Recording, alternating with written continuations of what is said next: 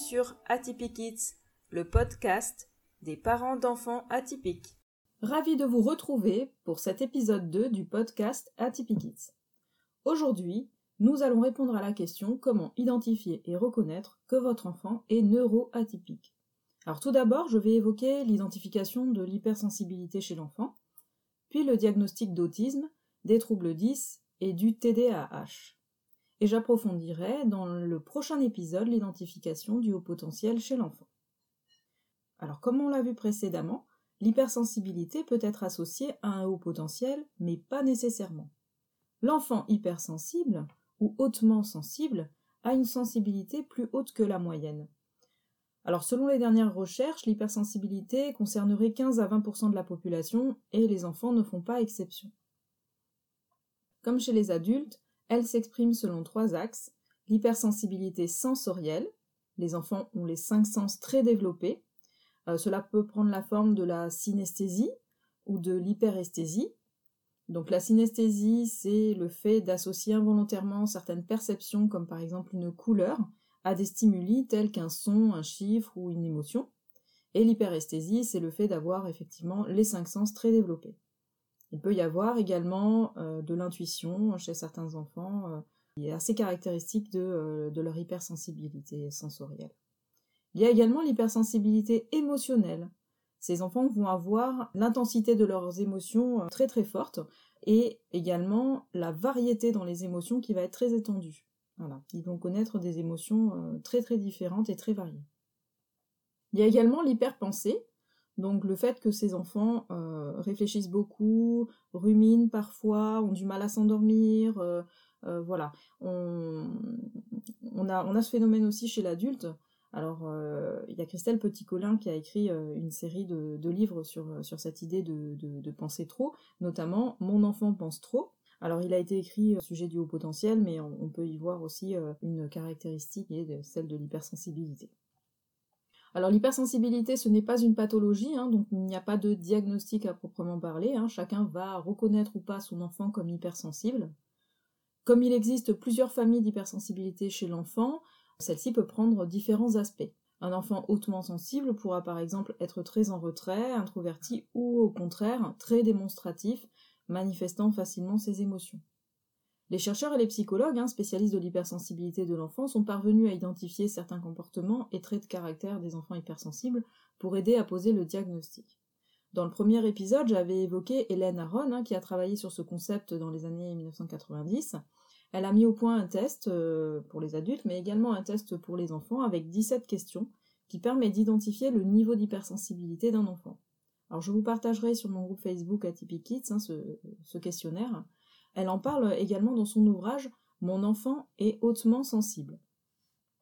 Alors voici quelques traits de personnalité qui peuvent laisser penser qu'un enfant est hypersensible.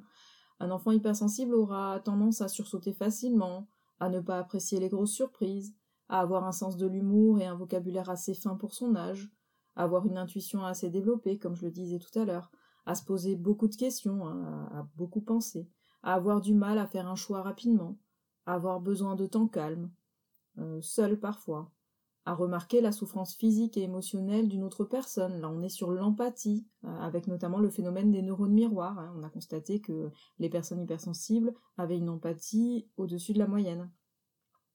À mieux réussir une tâche lorsque aucun inconnu n'est présent. À être très sensible à la douleur aussi, et à prendre les choses très à cœur. Ou encore à être gêné par les lieux bruyants ou très fréquentés, très éclairés, etc. Alors il se peut que l'enfant n'ait que trois ou quatre traits, mais que ceci soit particulièrement exacerbé, ce qui peut laisser penser qu'il est hautement sensible. Chez un bébé, par exemple, euh, une hypersensibilité sera surtout visible par sa réaction au bruit, à la lumière, à l'anxiété parentale, à la réaction par rapport aux matières, aux tissus sur sa peau, ou alors, euh, par exemple, à la température du bain. Alors c'était le cas de, mon aîné, hein. euh, et plus tard, en grandissant, vers 4 ou 5 ans, elle était capable de savoir euh, quelle épice j'avais mis dans un plat et euh, de me faire euh, la remarque du type il y a du cumin maman j'aime pas alors que j'en avais mis très très peu par exemple ou à peine.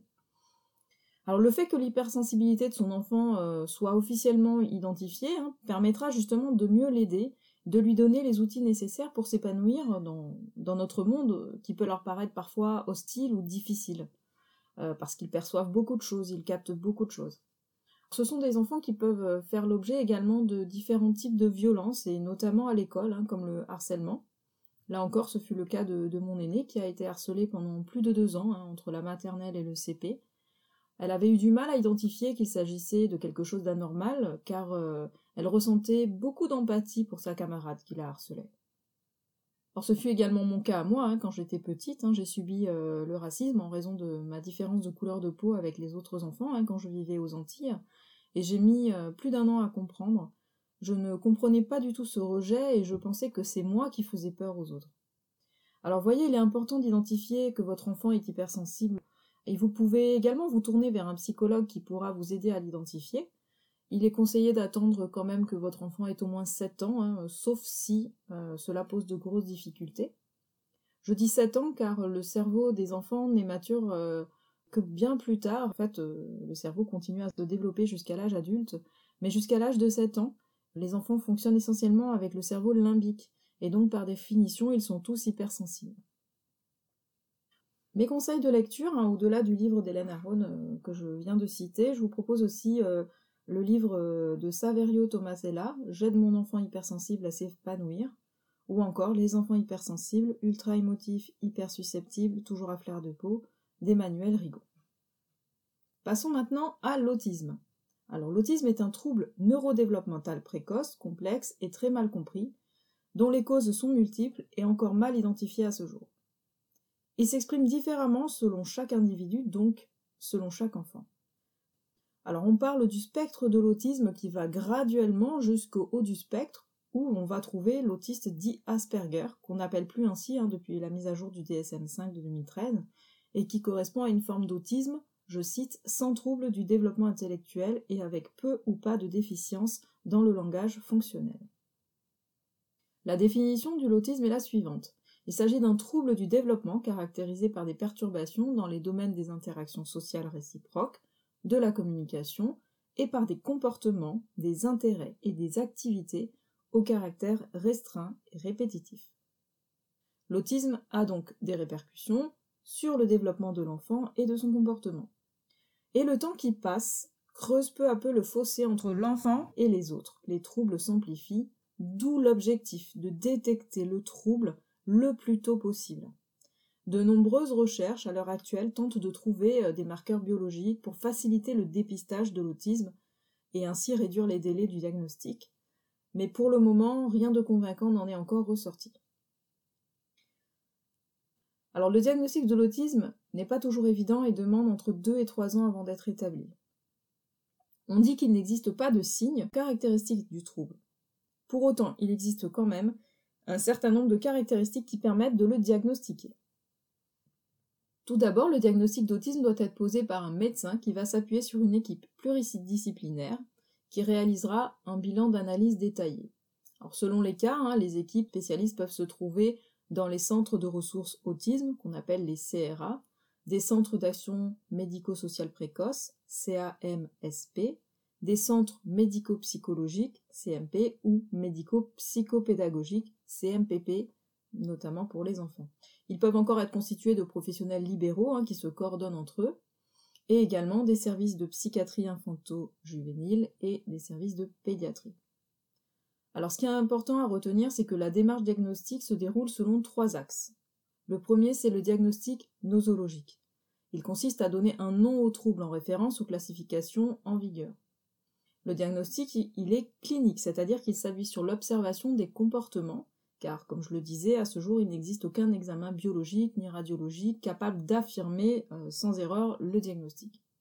C'est un processus, en fait, qui implique plusieurs professionnels qui vont utiliser des grilles d'analyse validées scientifiquement et qui s'appuient donc bah, sur leurs propres compétences et leur propre expérience clinique, sur l'observation du fonctionnement de l'enfant, sur le recueil des données auprès de ses parents ou de l'enfant lui-même, notamment l'histoire de son développement, etc. Sur la description de ses comportements. Donc ça, c'est pour le diagnostic nosologique. Il y a également le bilan fonctionnel. Alors le bilan fonctionnel, il permet de qualifier le profil d'autisme de l'enfant.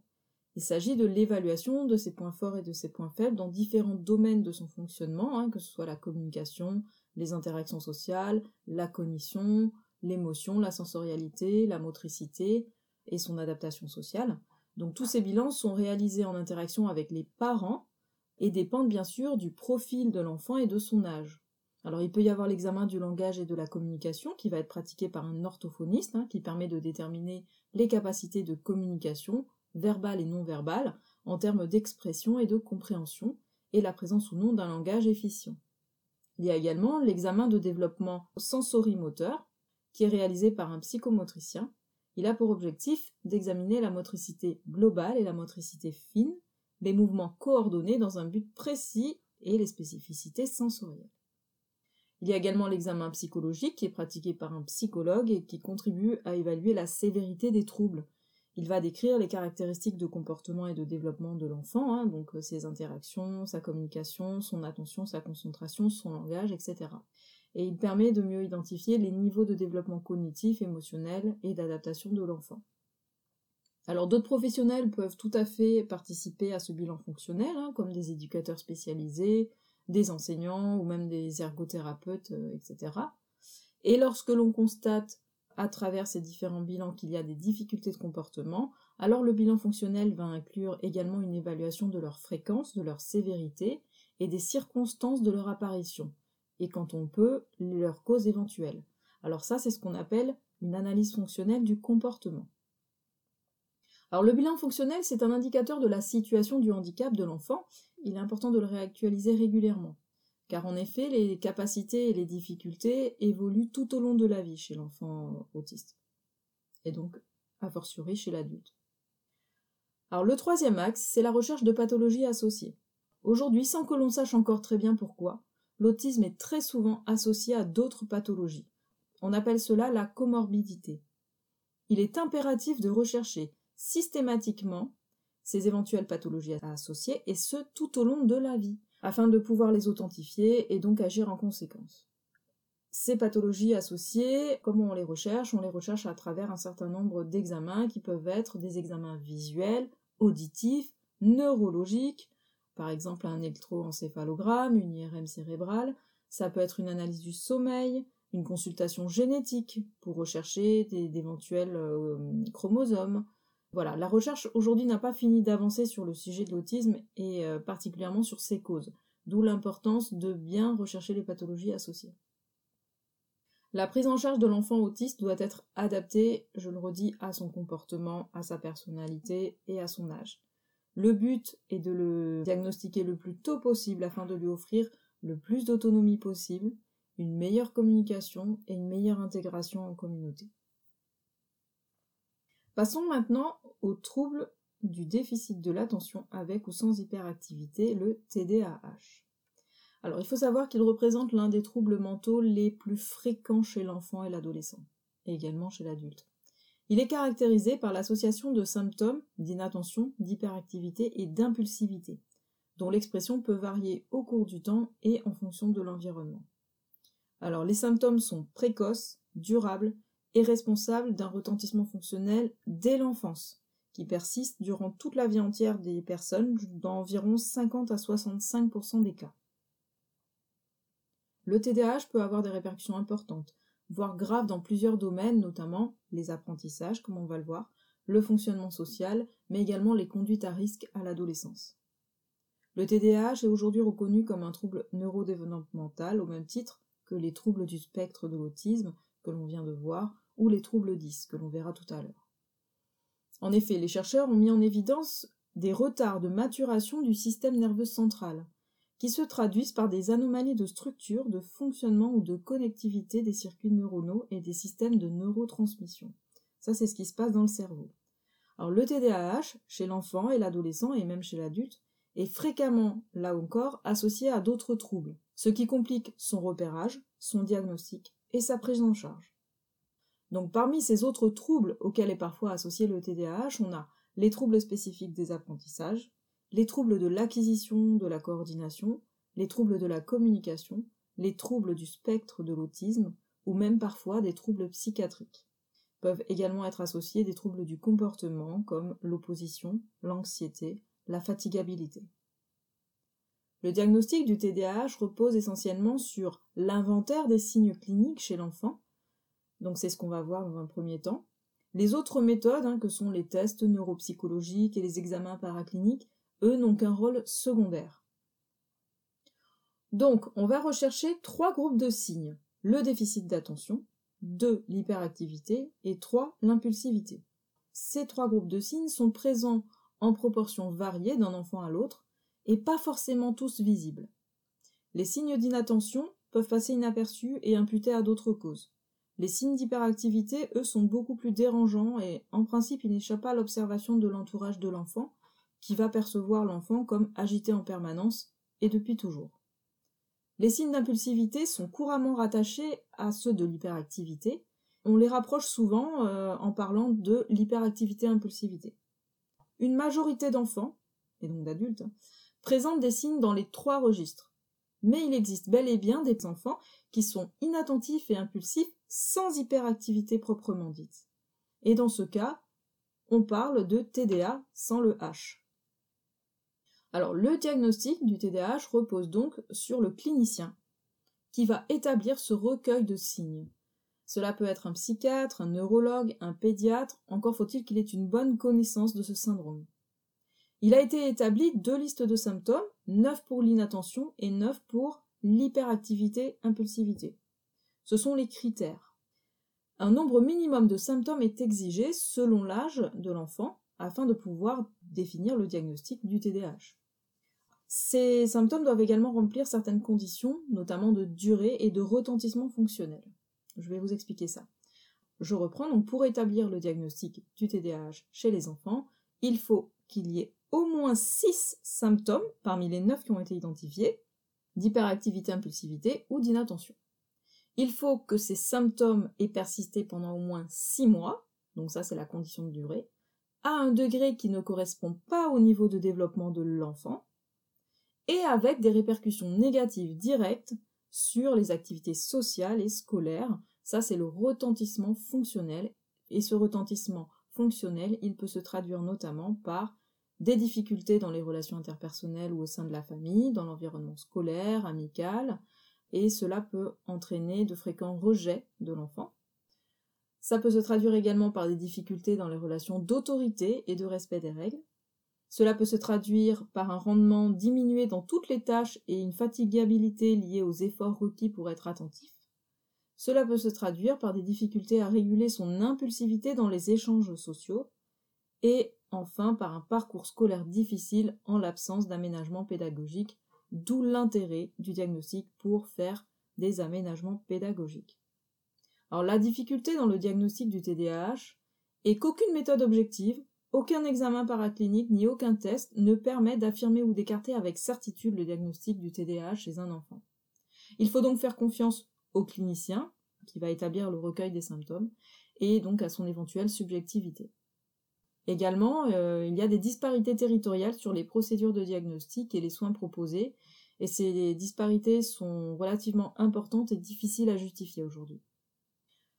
Certains enfants atteints de ce trouble ne sont pas diagnostiqués euh, durant leur enfance, et même si c'est de moins en moins le cas aujourd'hui, quand même, hein, on, les repère de plus en plus, euh, ils peuvent toujours être diagnostiqués à l'âge adulte quand il y a un doute. Le processus de diagnostic clinique est le même chez l'adulte.